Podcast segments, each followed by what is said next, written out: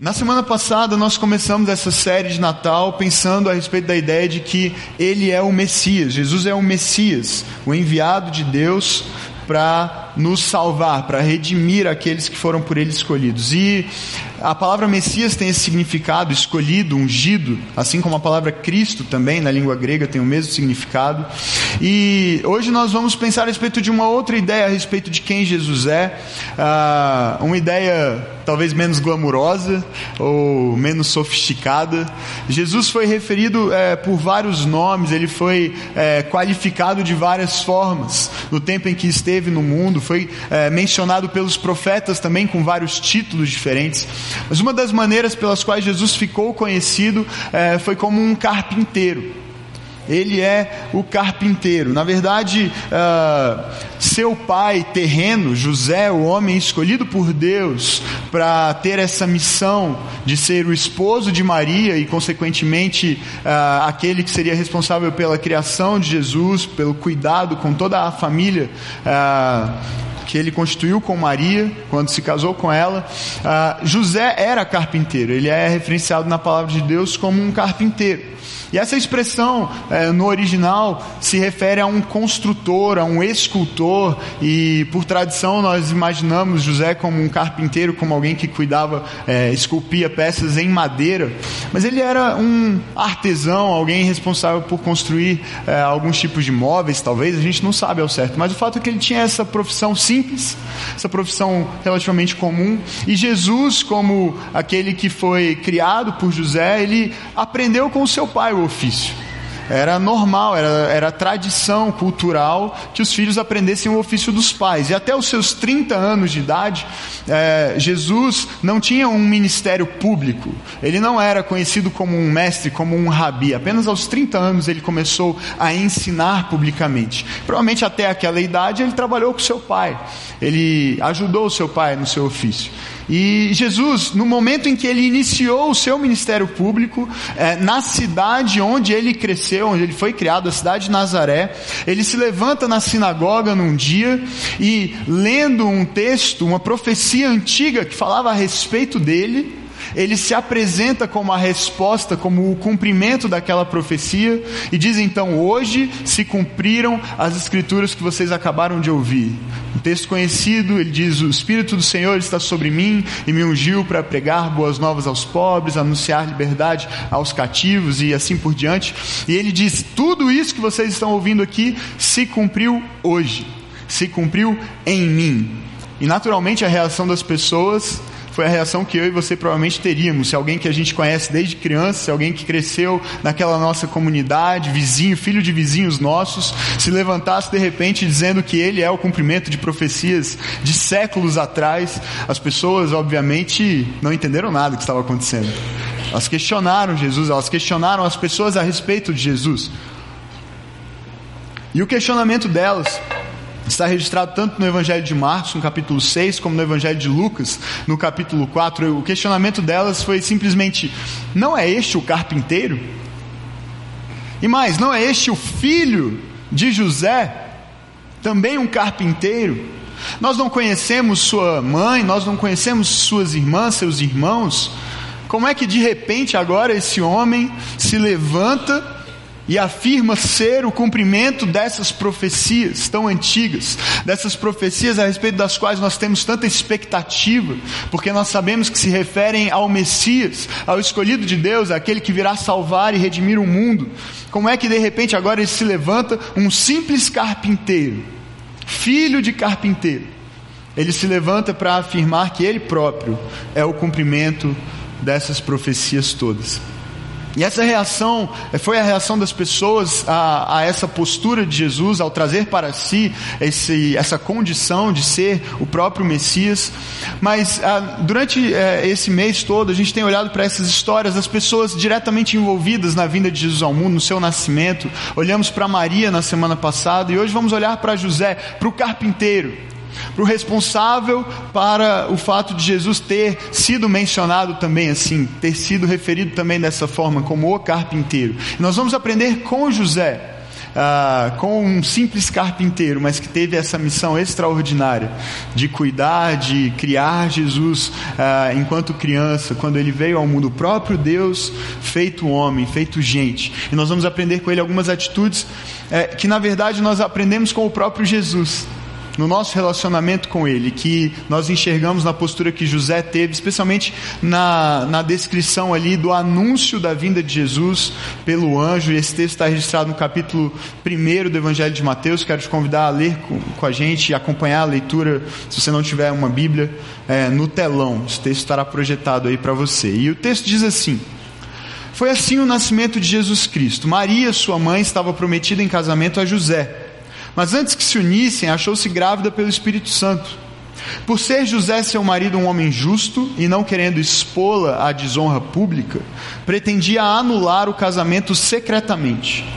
Mas depois de ter pensado nisso, apareceu-lhe um anjo do Senhor em sonho e disse: José, filho de Davi, não tema receber Maria como sua esposa, pois o que nela foi gerado procede do Espírito Santo. Ela dará à luz um filho e você deverá dar-lhe o nome de Jesus, porque ele salvará o seu povo dos seus pecados. Tudo isso aconteceu para que se cumprisse o que o Senhor dissera pelo profeta: A virgem ficará grávida e dará à luz um filho e lhe chamarão Emanuel, que significa Deus conosco. Ao acordar, José fez o que o anjo do Senhor lhe tinha ordenado e recebeu Maria como sua esposa mas não teve relações com ela enquanto ela não deu à luz um filho, e ele lhe pôs o nome de Jesus.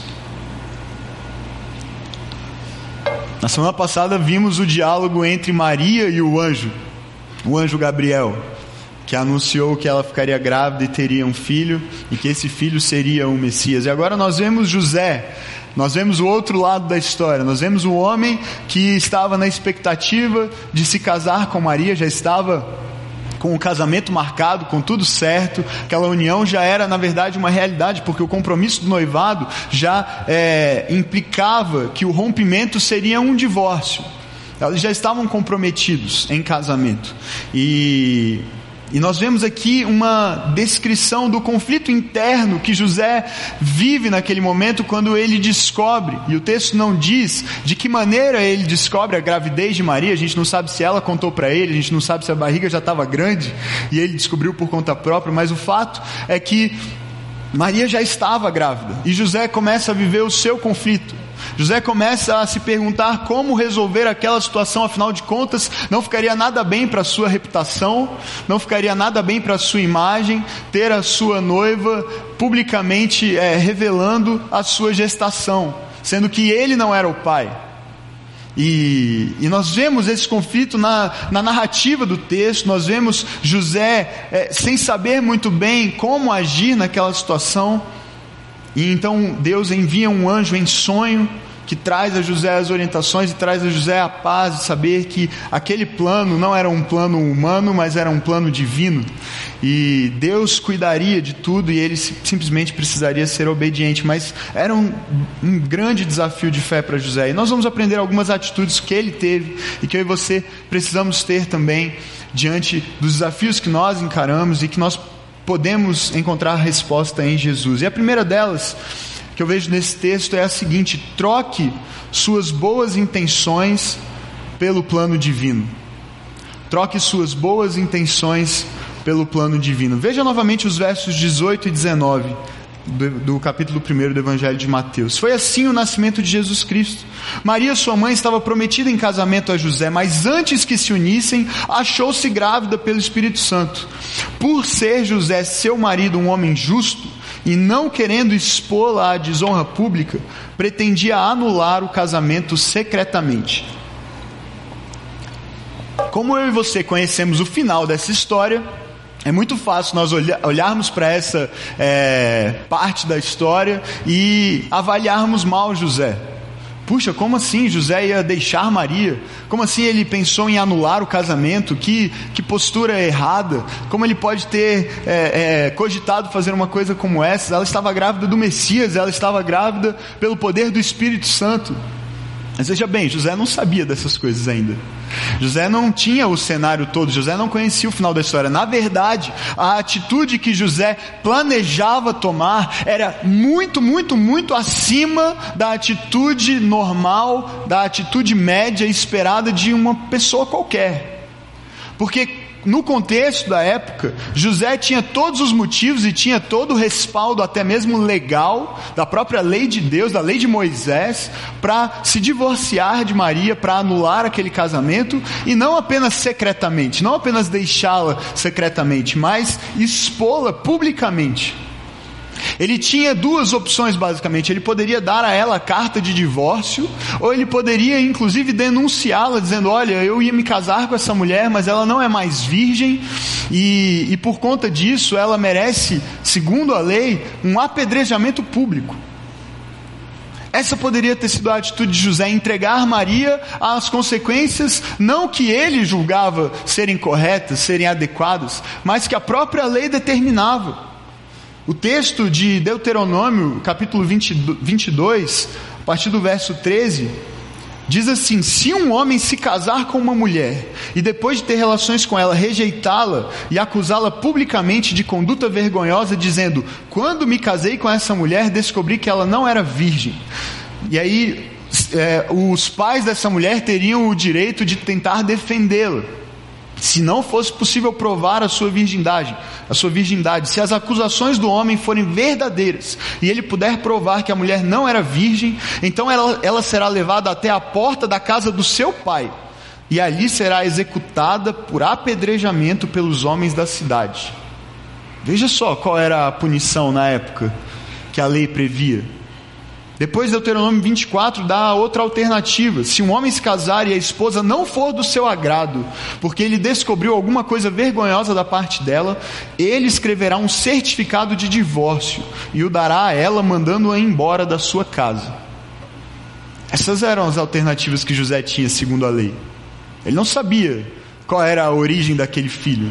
Até esse momento em que o anjo aparece para ele em sonho e o revela a respeito da, da, da, do poder do Espírito Santo, que foi a causa da gestação de Maria. José não tinha essa informação.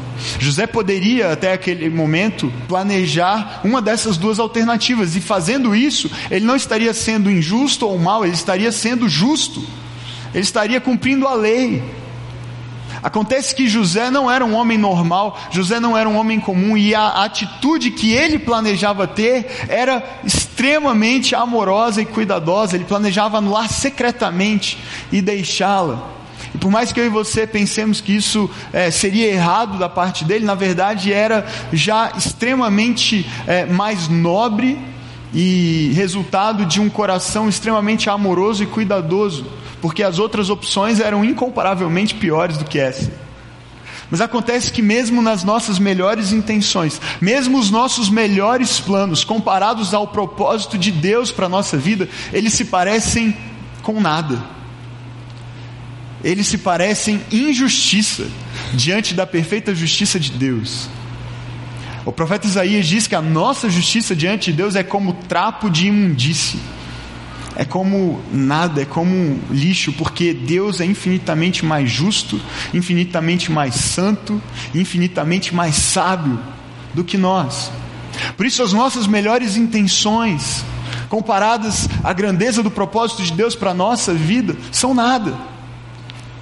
Devem se submeter ao seu bom propósito, à sua boa vontade, à sua boa, perfeita e agradável vontade. Veja que o plano de Deus para a vida de José era muito maior do que ele podia imaginar. E por mais que as suas intenções a respeito de Maria fossem intenções nobres, fossem resultado de um coração amoroso e fiel a Deus, temente a Deus, o que Deus tinha planejado para ele era incomparavelmente melhor. A nossa melhor solução está infinitamente aquém do propósito de Deus. O profeta Isaías também, no capítulo 55, verso 9, ele, na verdade, o próprio Deus, através do profeta, fala: Pois assim como os céus são mais altos que a terra, meus caminhos são mais altos que os seus caminhos, e meus pensamentos mais altos do que os seus pensamentos. Deus sempre tem algo incomparavelmente melhor e maior do que nós. conseguimos projetar, do que nós conseguimos almejar.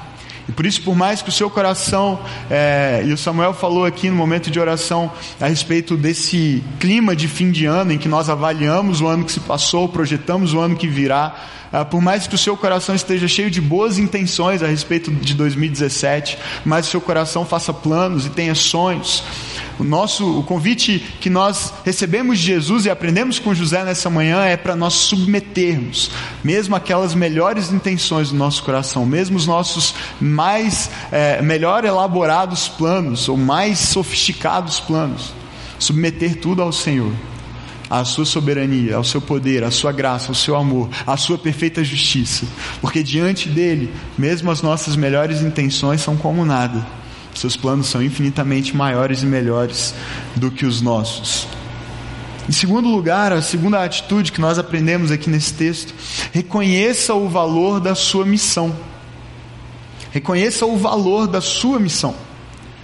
Texto segue dizendo, a partir do verso 20: depois de ter pensado nisso, de ter feito esse plano aparentemente excelente, esse plano aparentemente é, justo, amoroso, nobre, depois de ter pensado em tudo isso, apareceu-lhe um anjo do Senhor em sonho e disse: José, filho de Davi, não tema receber Maria como sua esposa, pois o que nela foi gerado procede do Espírito Santo. Ela dará à luz um filho, e você deverá dar-lhe o nome de Jesus, porque ele salvará o seu povo dos seus pecados. Tudo isso aconteceu para que se cumprisse o que o Senhor dissera pelo profeta: A virgem ficará grávida e dará à luz um filho, e lhe chamarão Emanuel, que significa Deus conosco. Veja, quando o anjo revela finalmente a José o que está acontecendo e o que estava por vir, a origem divina de tudo aquilo que estava acontecendo, que ele não entendia tão bem ainda, a, o, o anjo faz questão de deixar clara qual era a missão de José. E a missão de José nessa história toda, nessa história fantástica, na maior de todas as histórias, a missão de José parecia quase que insignificante. José era um coadjuvante, ele não era o protagonista dessa história. Quem ficou grávida foi Maria. Quem gerou Jesus foi Maria. Quem é, é, viu o anjo e, e, e, conversou, dialogou com o anjo foi Maria. O anjo aparece para José só num sonho. Ele não tem nem a oportunidade de argumentar muito bem com o anjo. É, ele acorda e ele tem que agir a partir do que ele viu no sonho, do que ele ouviu no sonho. E José é, não carrega, Jesus não carregaria nenhum tipo de herança genética de José, Jesus não era efetivamente filho de José, gerado por José, e ainda assim José é, levaria a responsabilidade de ser seu pai, de ser o esposo para Maria, de ser o provedor daquele lar, de ser a referência daquele lar. José colocaria em risco a sua reputação diante das pessoas, José abriria mão até mesmo dos seus direitos conjugais, pelo menos por um tempo. O texto diz que até o nascimento do filho eles não tiveram relações sexuais, ele não a conheceu como esposa. José está diante de um, de um desafio e parece que a sua missão, nessa missão maior que Deus está cumprindo com a vinda de Jesus ao mundo, parece que a sua missão é quase que irrelevante, parece insignificante, mas veja bem, Deus, por meio do anjo, honra José, porque o anjo se refere a José como filho de Davi. E diz que ele teria uma missão, a missão de dar o nome à criança, o nome de Jesus àquela criança. E além disso, as implicações naturais de ser o provedor da casa, de cuidar, de ensinar, de educar, de ensinar seu próprio ofício de carpinteiro àquela criança, à medida que ela fosse crescendo. Essa era a missão de José. Esses eram, esses eram os papéis esperados dele. Por mais que parecessem simples ou talvez até insignificantes no cumprimento maior da história, não eram insignificantes. Dar um nome na cultura judaica era o papel do pai e era um papel de extrema relevância porque acreditava-se que o nome tinha um significado especial a respeito do futuro daquela pessoa indicava, sinalizava quem ela seria, o que ela realizaria. E o anjo disse para José: Você dará o nome de Jesus, porque ele salvará as pessoas, salvará o mundo dos seus pecados. José teve a missão de dar, embora não fosse o pai biológico de Jesus, ele teve a missão de dar-lhe o seu nome. José teve a missão de cuidar e de educar Jesus, de ser o provedor de seu esposo que Maria precisava para ser a mãe que Jesus precisava. Sabe, muitas vezes nós imaginamos uma missão grande para a nossa vida, nós queremos realizar coisas grandes, nós queremos é, cumprir plenamente os propósitos de Deus para a nossa vida, nos perguntamos quais são eles, e ficamos ansiosos para entender tudo, o fim da história, o que nós vamos realizar ao final da nossa vida, que legado vamos deixar, mas infelizmente muitas vezes nós temos negligenciado aquela missão que nós já conhecemos aqueles papéis que já são esperados de nós e nos cabem no dia a dia, de ser pai, de ser esposo, de ser provedor, de estar presente, de ensinar, de cuidar, de pastorear as pessoas que estão debaixo do nosso cuidado. Aquelas, aquela, aqueles papéis que eram, que foram incumbidos a José nessa missão, e que outros poderiam imaginar que eram irrelevantes ou insignificantes, eram fundamentais para o cumprimento do propósito maior de Deus na vida de Jesus e através de Jesus. E José teve a honra de cumprir essa missão. E muitas vezes, por causa da nossa expectativa a respeito das grandes coisas que nós queremos realizar, dos grandes projetos, nós deixamos de ser fiéis naquelas coisas aparentemente pequenas do dia a dia, naquela missão que Deus já nos confiou. E nós ficamos ansiosos a respeito do futuro, do que faremos um dia, quando os nossos grandes sonhos se realizarem.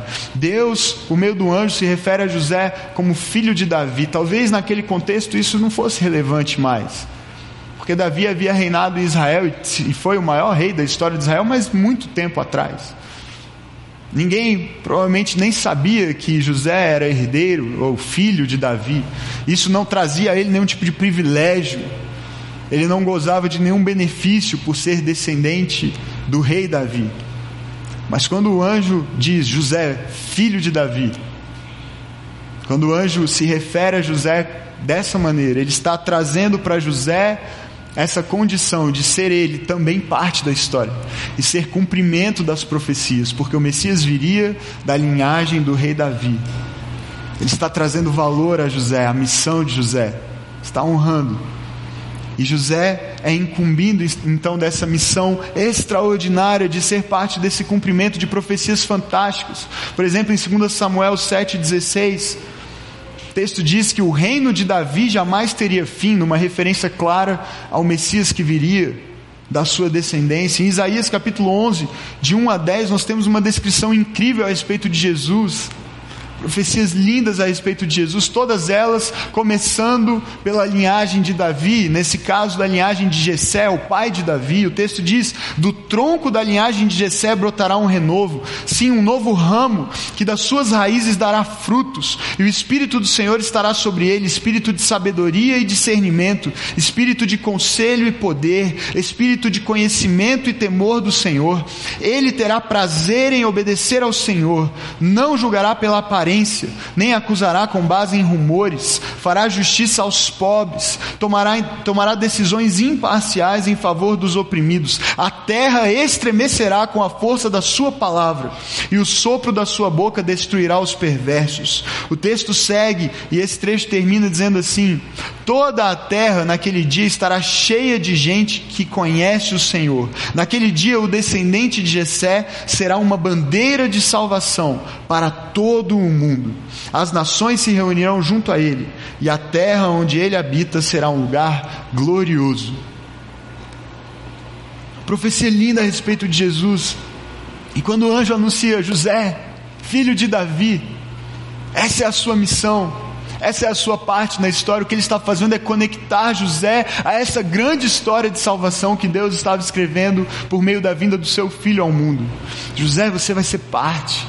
Você vai fazer parte dessa história para erguer essa bandeira de salvação a todo mundo. Você é um simples carpinteiro fará parte dessa história. Não trate a sua missão como algo insignificante. Não é, desonre a missão que Deus confiou a você como marido, como pai, como um líder de um pequeno grupo, como um voluntário num ministério, como um empregado na sua empresa ou como chefe da sua empresa ou do seu departamento, não desonre, não despreze a missão que Deus colocou na sua mão, que Ele já confiou a você, simplesmente pela expectativa de que um dia você gostaria de realizar algo maior, ou com mais visibilidade, com mais reconhecimento das pessoas, o que Deus já te confiou importa, tem valor, faz diferença na vida das pessoas, faz diferença na sua família, faz diferença na vida dos seus filhos, eles precisam de você, a sua esposa precisa de você,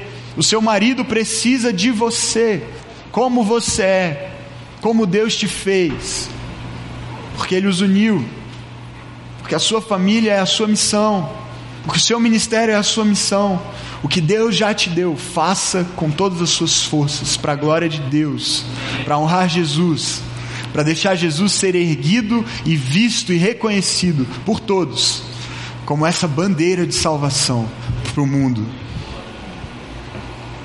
A terceira atitude que nós aprendemos nessa passagem, nesse texto, com a experiência que José viveu, assuma o desafio de agir em obediência. Assuma o desafio de agir em obediência, obediência à voz de Deus, obediência à palavra de Deus, mesmo quando isso for extremamente difícil, custoso, quando isso requerer de você sacrifício. Olha o que os versos 24 e 25 dizem: ao acordar, depois dessa experiência, desse sonho, dessa visão tão incrível, dessas palavras tão desafiadoras. O que, que José fez? José fez o que o anjo do Senhor lhe tinha ordenado e recebeu Maria como sua esposa, mas não teve relações com ela enquanto ela não deu à luz um filho, e ele lhe pôs o nome de Jesus. O que, que José fez? O que Deus mandou fazer, simples assim. O que ele fez? Ele obedeceu, ele foi fiel, ele foi até o fim na sua missão. O texto diz o que José fez e o que José deixou de fazer também. E o que ele deixou de fazer, talvez para alguns seja mais difícil do que ele fez, do que o que ele fez. Ele se manteve, embora recebesse a sua esposa, embora tenha recebido a sua esposa, tenha se casado com ela, ele se manteve sem ter relações com ela, até que o filho nascesse. Imagina, lua de mel, gente. Noite de núpcias. Não teve muita festa, não. José respeitou, José valorizou a sua missão e agiu em obediência a Deus, não importava, não importando o custo que aquilo teria.